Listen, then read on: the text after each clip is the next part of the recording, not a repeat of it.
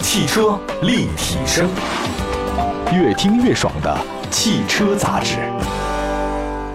欢迎大家收听，这里是汽车立体声全国百家电台同步联播。大家好，我是董斌。今天呢，在节目当中啊，汽车立体声邀请到的是电动车测试的工程师向东老师，王向东，向东老师你好。你好，你好，东哥。哎，另外还有我们的亮子，亮子你好。哎，大家好。我们今儿呢，还是跟大家围绕电动车的话题呢来讨论一下。这个电动车确实是特别的火。以前呢，我以前很多朋友都说不可能在三五年以内看到电动车呢满大街都跑，但现在这事儿还真是打脸。你没想到电动车如雨后春笋一般的出现，国家的政策是支持，因为全世界各大汽车厂家呢也都开始说，我多少多少年以后我们就不再搞这种纯燃油的车了。对，英国、德国、欧洲呢，经常是有这种政策出台，嗯在国内这种现象也是特别多。以前看电动车就看一个稀罕物一样，嗯可现在吧，我我怀疑啊，向东老师，你能大胆想象一下，再过多少年，我们以后在路上看到这个这个燃油车像稀罕物一样的，你觉得有这个可能性吗？呃，还真有这种可能性，因为电动车现在发展太快了，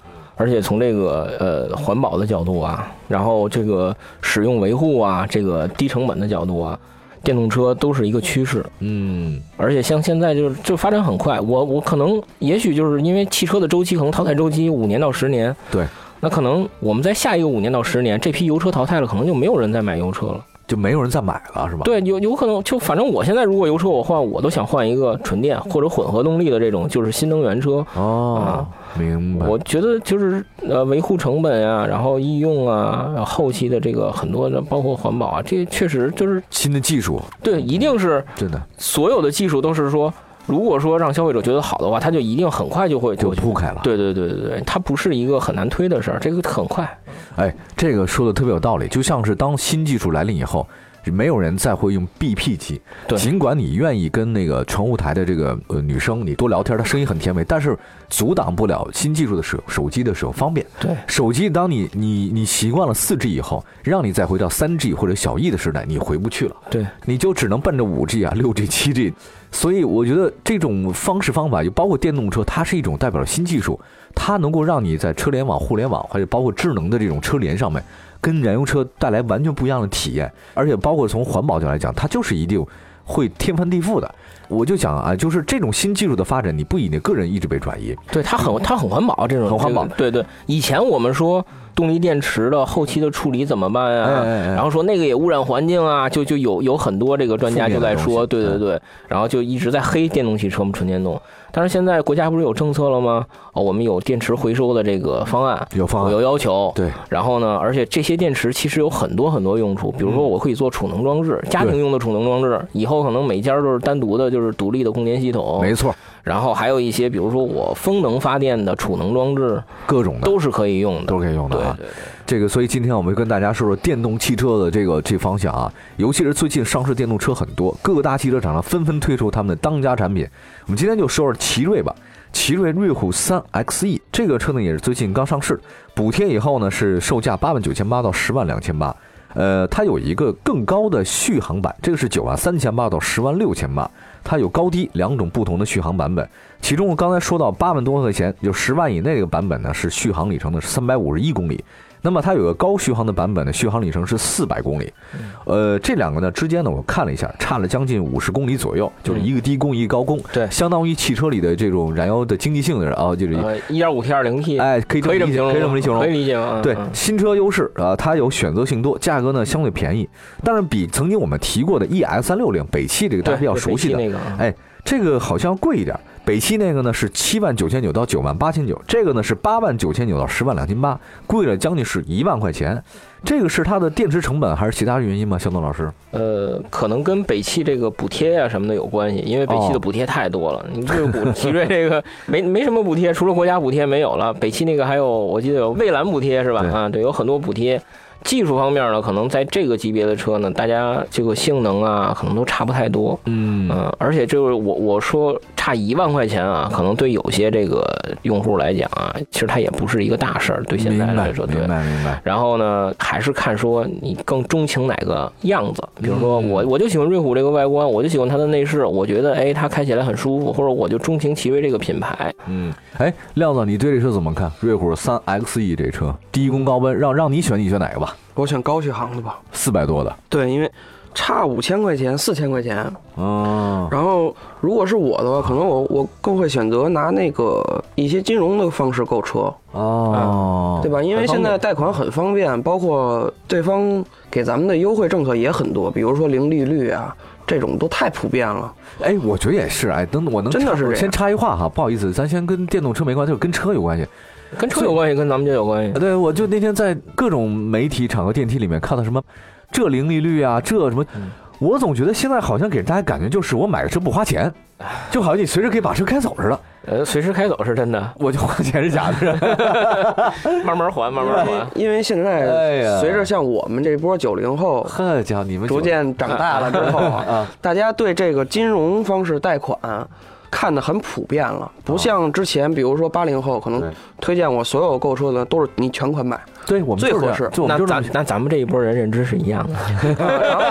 我也这么想的。但是像我们现在我们这波人呢，被这个比如说像支付宝啊，然后像这一些其他的在花线呗支、付，在线支付，借呗嗯，洗脑了之后，觉得贷款买车也没什 么你。不担心你还不上吗？我觉得亮子。我不担心，因为我比较理性。但是我觉得现在这个汽车领域真的是那种你零首付直接开走，或者一成首付，然后呢以后的事儿以后再说。 我我我期望大家冷静一下，就是说一定要在自己可承受的范围之内，你进行汽车信贷，这是可以的。对啊，千万不要对盲目的冲动消费，是吧对？最后我觉得，最后你说那个那些那些负面消息怎么出来的？而且我也希望这些卖车的厂家啊，您不能因为你为了这种就是暴力的，就是买卖或者说这种其他的方式方法，你就给大家一种错觉，就不要钱，你就可以享受到高端的生活，不用付出任何代价，你就能过上那些特别的富豪或者说就是让人羡慕的不灵不灵的生活。我觉得这种也是不道德的一件事儿，不能光看广告，你觉得要看你得疗好好想一想，就是不说，不看广告看疗效 对吗？你得好好想想，就是说，哎，你他这对个呀为什么说为什么白呢给我一奔驰开啊，对吧？开玩笑嘛。好天哪，我这个是不花钱，每月得还两万，我天哪，那谁受得了啊，对吧那？都算少的。哎，亮子，继续回这车，奇瑞瑞虎 E 三 XE 这车你怎么来看这个？嗯，首先这车可能那个车款稍微多一点，嗯，然后选择性也稍微多一点，包括里边的各种配置啊，呃，像刚才您提到的那个 EX 三六零，它可能配置比较少，就三款车。嗯，当然这个呢，两款车高低功率加一块六款车，哦，六款，哎，选择性多一，一些，对，可能我会选择这个。然后包括瑞虎的这个造型，可能稍微圆润一点，我比较符合我的口味儿。像像那个 EX 三六零比较嗯也方方很正正硬一点，汉是吧？那个那个对，比较，方正一点。哦，明白。这个奇瑞呢？哎，您您开过这个车吗？这个呃，这这个车我还真没这这开车还真没这还开真没上，真没上。奇瑞其实推电动车的这种步伐不是那么算快的，也是这两年刚刚才缓过劲儿来开始推，它比北汽或者其他的好像晚一些，我觉得晚一些嗯不要晚一些啊。那我们也看看吧，这样如果如果大家如果谁开的话，也跟我们说说您开的感受，呃，确实比较少见啊。如果因为也刚上市嘛，这大家如果有想什么了解什么的这些电动车的其他的东西的话呢，我们可以跟大家再介绍介绍。稍微的休息一下，一会儿呢，我们再推荐下一款车型。这个车呢，应该大家算比较熟悉了啊，来自上海的荣威 E i 五。这个车呢，也有一个售价出来了，十三万到十四万之间。荣威的这一款电动车特点是什么？我们休息一下，一会儿再跟大家好好介绍。一会儿回来。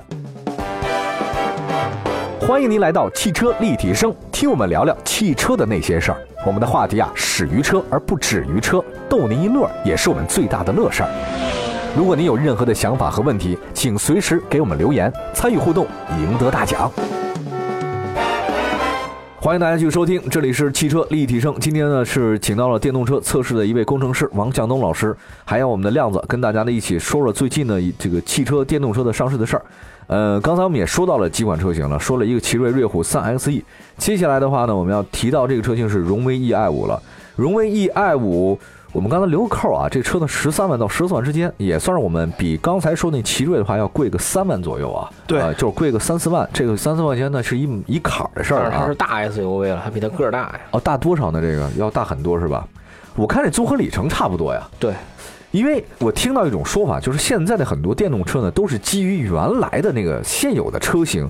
加上了电池组给你做了一个电动车，壳是原来的壳，底盘哎对。那据说这个荣威 E i 五呢是没有原车型的，是在全新平台上打造的一个旅行的这种车型，综合的续航里程三百一十八公里左右。这我发现这数据跟北汽的 ES 三六零是一模一样的。嗯合着它它这两家是用的一一家电控系统是吗？不不不不，那肯定不是，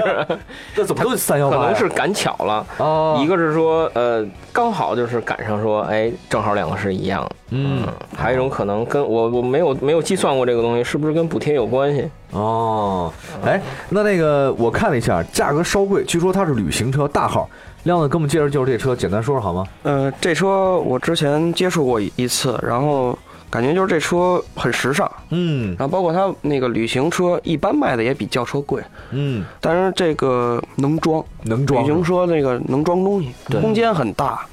那这个电池组对这个旅行车的影响几乎没有，哦，对然后再加上这个车是全新平台打造的，嗯作为汽车编辑来讲，自然而然我就对它有一种亲近感。啊，原创，对，哎，创新的，这就跟原来那种老壳换旧壳不太一样似的，你说？对对对，然后它这个车里边儿，尤其像那个荣威的那个斑马系统，然后内饰的档次感也比较高，有一点儿那种大众范儿，哦，大众范儿，包括开起来也很稳当，然后行驶的质感也都不错，嗯，就是稍微贵了一点儿。十三万多是吧？嗯哎，我有一个疑问问向东老师嗯，这车大了，您刚才说比其他车大不少，所以它贵了三万块钱，但是续航里程是一样的。我觉得既然它大了之后，为什么不多加点电池组让它更大一点呢？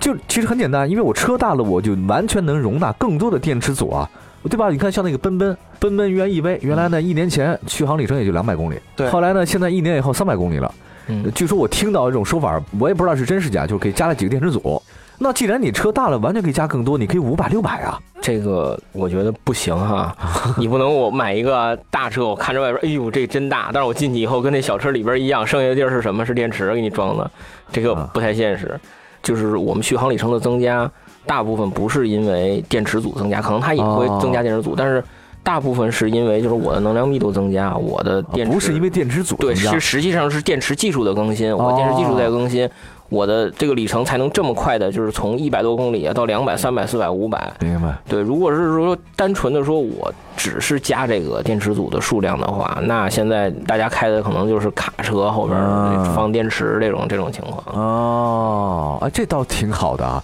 一卡车电池我拉着走， 不用没有电我换一块儿是吧？它这个设计到三百，我觉得也算比较合理吧。如果它加到四百的话，价格也上去了，啊价格也上去，没销量。对，它它是旅行车呀，对吧？对它就是就是还是说给你一种就是说不同的车型，让你感受到这个纯电动车不同的车型，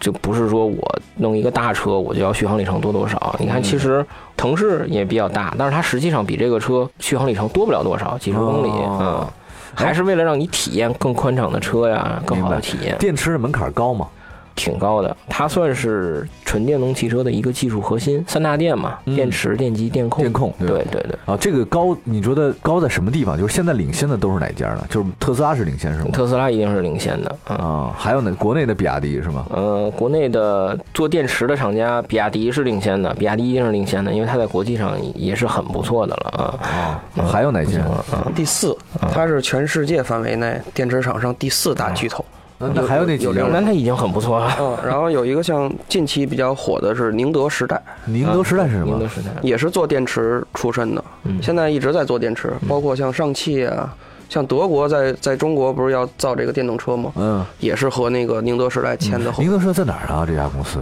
应哎该是在是南方，应在该宁德吧？应该是南方，南但方具体在哪儿我还真没记住。还有哪家？不错的，像普莱嗯哎德，哎普莱德我知道的，对，普莱德是嗯咱们的国产的对，像我这个 EC 两百的电池可能就是普莱德的，哦，三元里嗯哦三元里的这种电池哦，有这么几家哈。对，这算比较大的了。像一些小的电池厂商那就多了去那那了。太多了，那太多了。那我能理解，一个车里面最重要的就是这个电池，那它也就是说最贵的就是这最个重要的之一，之一嗯，哦，对对。但是最贵的是电池，我觉得应该呃，最贵的是电池是没错的，我觉得是没错的这是对一定的。对，嗯，那这款车的话呢，荣威 E i 我那个翔老师做我们点评吧，我们说说这车。这款车还是还是说它是一个新的一个纯电动的一个外观的一个形式，它属于旅行版啊，嗯能装嗯，就是在我们这个使用的过程当中呢，其实。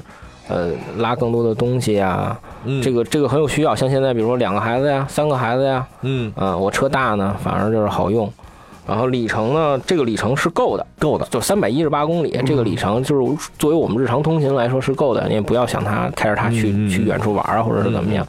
呃，从这个这个设计的角度，啊，就是这款车呢，就是为纯电动汽车重新设计的，就是我有一个理解啊，嗯我用传统车改的纯电动汽车。嗯因为从汽车生产的角度来讲，其实有很多东西呢，比如说我在这个生产线上生产传统车的车身，嗯或者生产这些零件，嗯我尽量为了为了控制成本的这个考虑呢，我可能尽量有些零件我不改，我对沿嗯用。对对沿用啊，对它可能是针对于燃油车用的，嗯在我这个纯电动车上呢，可能是说不一定是最好的状态哦，或者最好的设计，但是它是可以用，那我就沿用了。我为了控制成本，明白，然后一个车型为纯电动汽车重新设计，它有很多东西都是针对纯电动汽车去设计的，哦，所以它有那就不一样了。对它不一样了，它很多东西就是说可能性能上啊或者使用上啊，它你能更好举个例子吗？哪个小零部件或者某些地方，你曾经碰到过类似这样的事儿？你测试当中，嗯原来可能就是燃油车的，但是现在电动车未必会嗯百分之百能够发挥它作用的，有吗？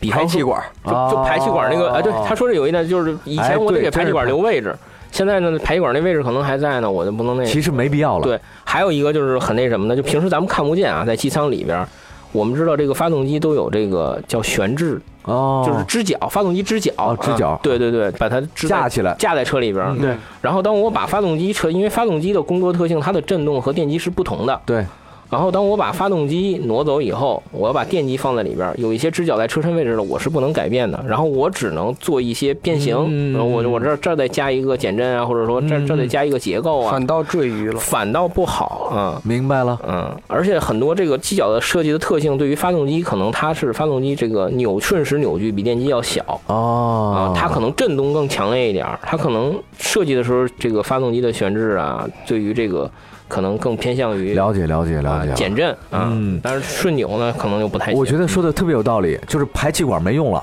对对吧？还有发动机的那些装置，还有包括整个部件，其实都完全不是一回事儿了。对，说是车，但实际上电动车跟燃油车之间的差别是非常之大的。对，啊，谢谢谢谢谢谢向东老师。好，那个今天呢，先说这两款车型吧，然后呢也仅供大家参考。我知道电动车呢，其实很多人怎么说呢，接受起来的话呢，还是觉得有点麻烦，比如说还老有充电，老有这种事儿，各种那种事儿。但是别忘了，它慢慢的里程会越来越长，它的充电会越来越方便。而且到处都可以充电。到处都可以充了，而且速度也会越来越快，它的储能效果也更加强，配套设施呢会慢慢越来越好。我们要再用老眼光来看待电动车的话，这实际上已经是被淘汰了。对，因为电动车的更新也快了，有很多厂家愿意为新的电动车，就是自己承担电动车呢，自己做生产线，而且所有你没发现这两三年以内，几乎所有的创业者们。包括说那种在做车的这些人们，无一不选择是电动车，没有人再选择做燃油车了。对对，这是一个很有意思的现象。无论说跑到美国的贾跃亭，